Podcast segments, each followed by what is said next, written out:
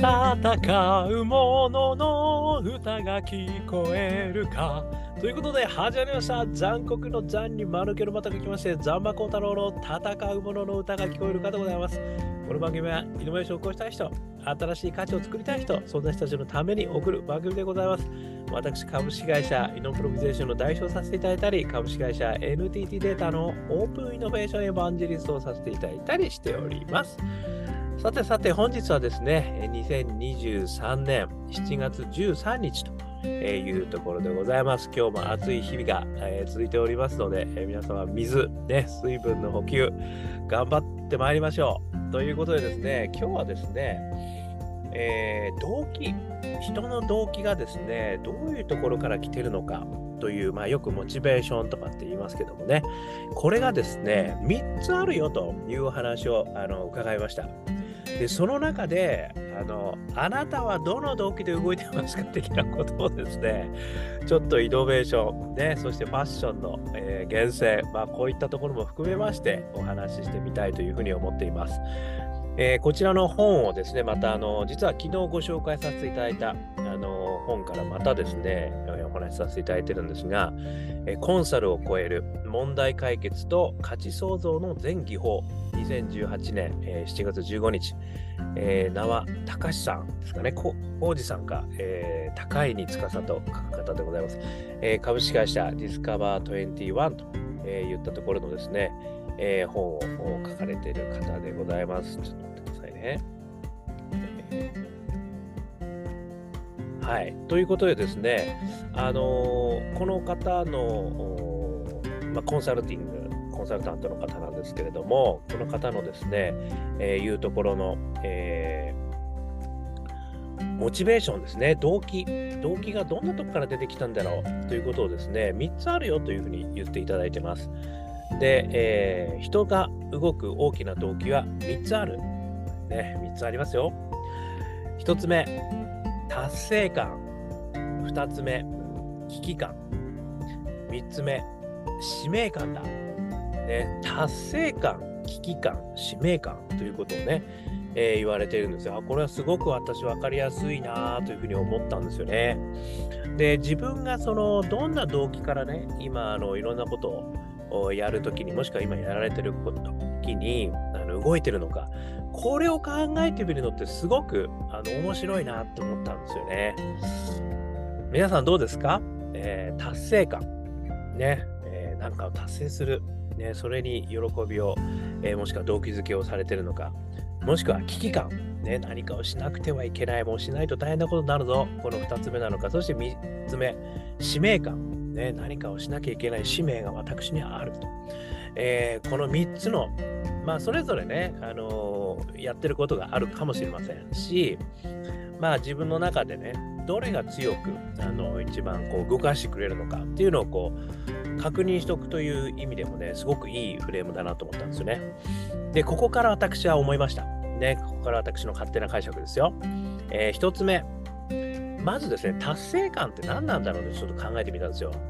で達成感っていうのは、与えられることで動くことかなってちょっと思ったんですよね。つまりですね、会社の、えー、目標とかね、君は今年度これを達成すれば、ね、ボーナス2倍ですみたいな、そんな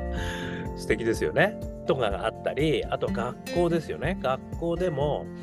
あのテストの点数、ね、あそこの大学に入試するためには、で、これ与えられてる課題ですよね。与えられてるものに対して達成できた、もしで8割、ね、A, A 判定出ました、ね、達成感あるな、みたいな。これもあのそういうふうに人から与えられてる。またはですね、やっぱりお子さんですよね。お子さんとかも、何々ちゃん何やっときなさいよみたいな。もしくはね、あの何かお稽古しときなさいよみたいなことやって、ピアノのお稽古して、あ、バイエルついに卒業した。ね、こういう達成感ありますよね。まあ、この辺はですね、やっぱこう与えられてるものに対して、あのそれを乗り越えることによる達成っていうのがね、一つはあの言えるんじゃないかな。いうふうに思いました。これが1つ目。それから2つ目ですね。危機感。危機感は、これはあの環境の変化によって生じるものなんですよね。ですので、ある意味ですね、あの思いもよらなかったこと、もしくは想定外のね、最近はあのいろんなね災害がいろんなところ想定外何十年に一度の話が来てますよみたいなそういったこうあの放送があってそれであのとりあえず避難所に行っとくかとかね高いところに逃げとくかってこれでまさにあの危機感のなせる技なんだと思うんですよね。でもこれは想定外のねあの危機感によってあの行われる環境の変化によって、え出てくるものがこれが危機感ですよね。ですからこれは何かこう作ろうと思って作れるものじゃない。ただ危機感を感じてないっていう状況はあるかもしれませんね。これあの以前もポジティブうん、何でしたっけ、ポジティブバイアスみたいなね、話があって、あの俺っちだけは大丈夫だぜみたいなね、バイアスがやっぱりあるっていうのこれは一面でもあるんですけれども、でも、あのやっぱりこう、外から与えられるものとして危機感を感じた瞬間に人間は動くと。これが2つ目ですね。そして3つ目、使命感。これはですね、パッションなんですよね。出ました、パッション。またパッションの話かって言われるんですけど、でもね、やっぱりこの使命感っていうのは、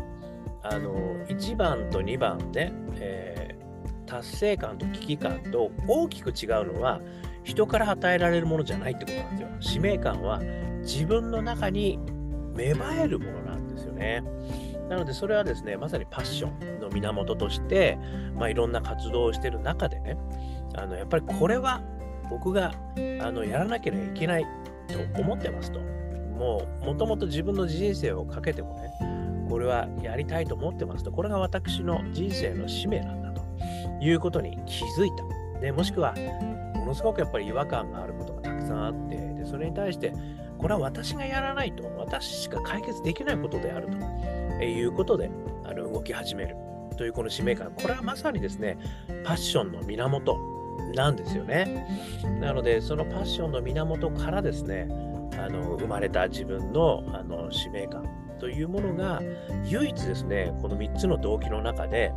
あの自分起点で動く。で自分のあの心の中から出てきたことで動く。これがねやっぱりこう使命感だと思うんですよねで別にねどのあの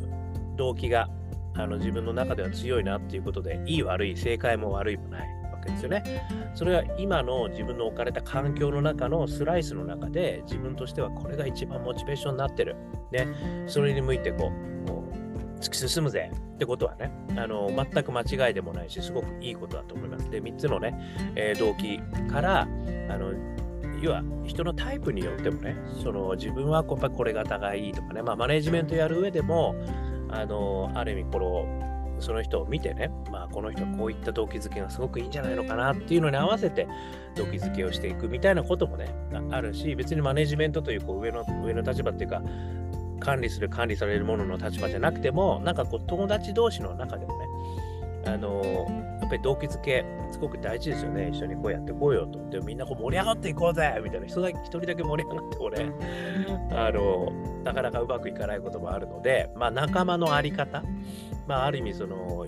イノベーター3つのフレームの中におけるパッション。仲間大義って私はよく言ってますけども。パッションからこう出てきたものがこう、えー、使命感だとすれば仲間としてどの方向に向かうか、ね、どの大義に向かうのかといったところにどんな動機づけをみんなにあのするかっていうこともね、まあ一つこれは別にコントロールするという意味ではなくみんなで一緒にやっぱりこうあのやっていこう感をね出すと。えー、いうことを出す上でも、この3つはね、あのいろいろこう組み合わせがあるというふうには思うわけですよね。だからどれが強いからいい、悪いではないと。しかも今の自分のコンテキストだったり、状況によって、えー、それは、えー、いろいろ取捨選択してあのやっていくべきものであるというふうに思うわけですよね。なのですごくね、このあのどの動機で自分が動きやすいのかってことを知っておくってことは大事ですし、あのやっぱりそれによって今現在どの動機で動いてんだろうなってことをやっぱりこう自分自身あの分析できるすごくいいフレームだなというふうに思ったんですよね。で私自身はですねやっぱり最終的にはですねあの自分の中からこう出てくるものこれの中で言うとやっぱり使命感ですね。やっぱりこの使命感があの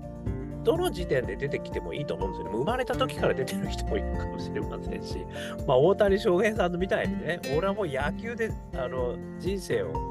こうあのある意味こ形作っていくんだという使命感が小学校の時からある人もあるわけですよね。で、それがない人もいるわけですよ。別になくてもいいんです。で、それはいろんな動機、ね、この3つの動機の中のいろんなところで動きながら、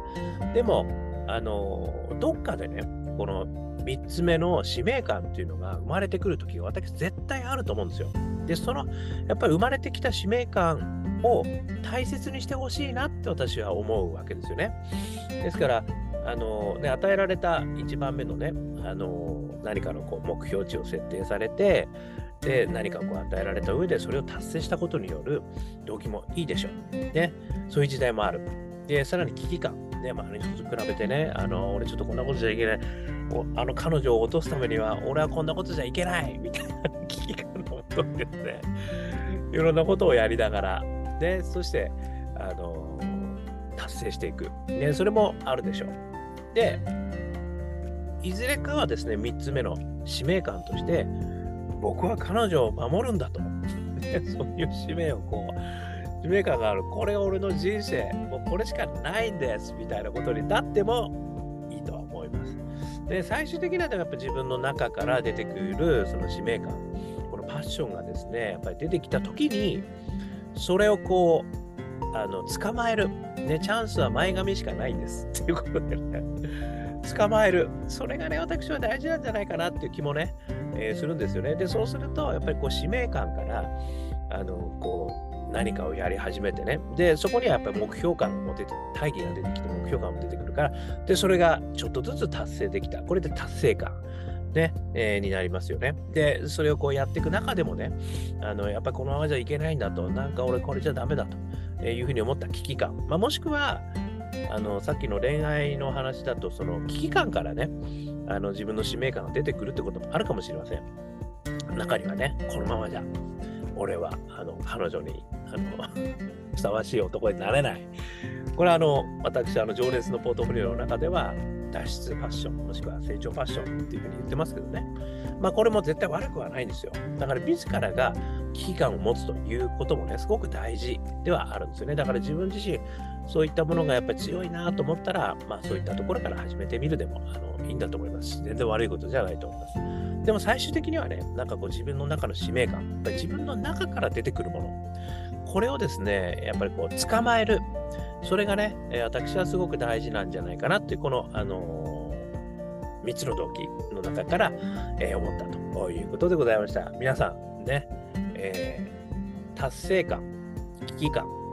使命感、ね、今はどんなステータスで、どんなフェーズだから、自分はこういったところで動いてるなっていうのをね、見てみて、で、ちょっとこの後はこういうことがあってもね、えー、ちょっと意識していきたいというフレームにね、すごく役立つんじゃないでしょうかというお話でございました。少しでも参考になりましたら幸いです。で、えー、YouTube、ポッドキャスト、毎日話しますんで、よかったら登録してくださいね。そして Twitter、Facebook、Instagram、えー、さらにはですね、えー、スレッドも始めてしまいましたんで、よかったら皆さん、こちらの方でも見ていただいて、コメントいただけると嬉しいです。さらにはですね、えー、我がアカペラグループ、香港ラッキーズの中年ワンダーランド、これはですね、絶賛ストリーミング中です。えー、Apple Music、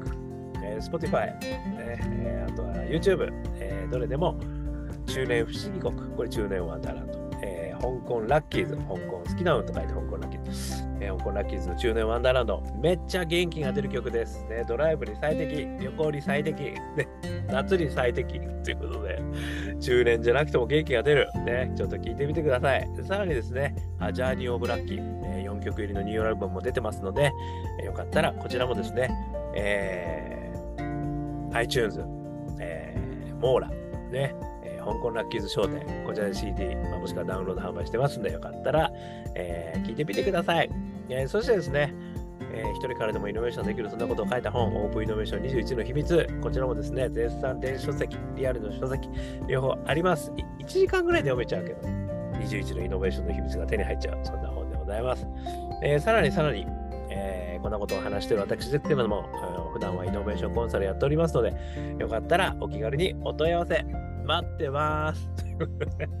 あとは、起業を目指す皆様、ね、起業のお悩み、ね、もっとこうリスクなく起業したいんだけど、カジュアルに起業できないのか、ということで何度でも挑戦できるプラットフォーム作り、こんなこともやってますんで、よかったらお気軽にお問い合わせくださいませ。ということで、今日も聞いていただきましてどうもありがとうございました。それでは皆様頑張りましょう。また明日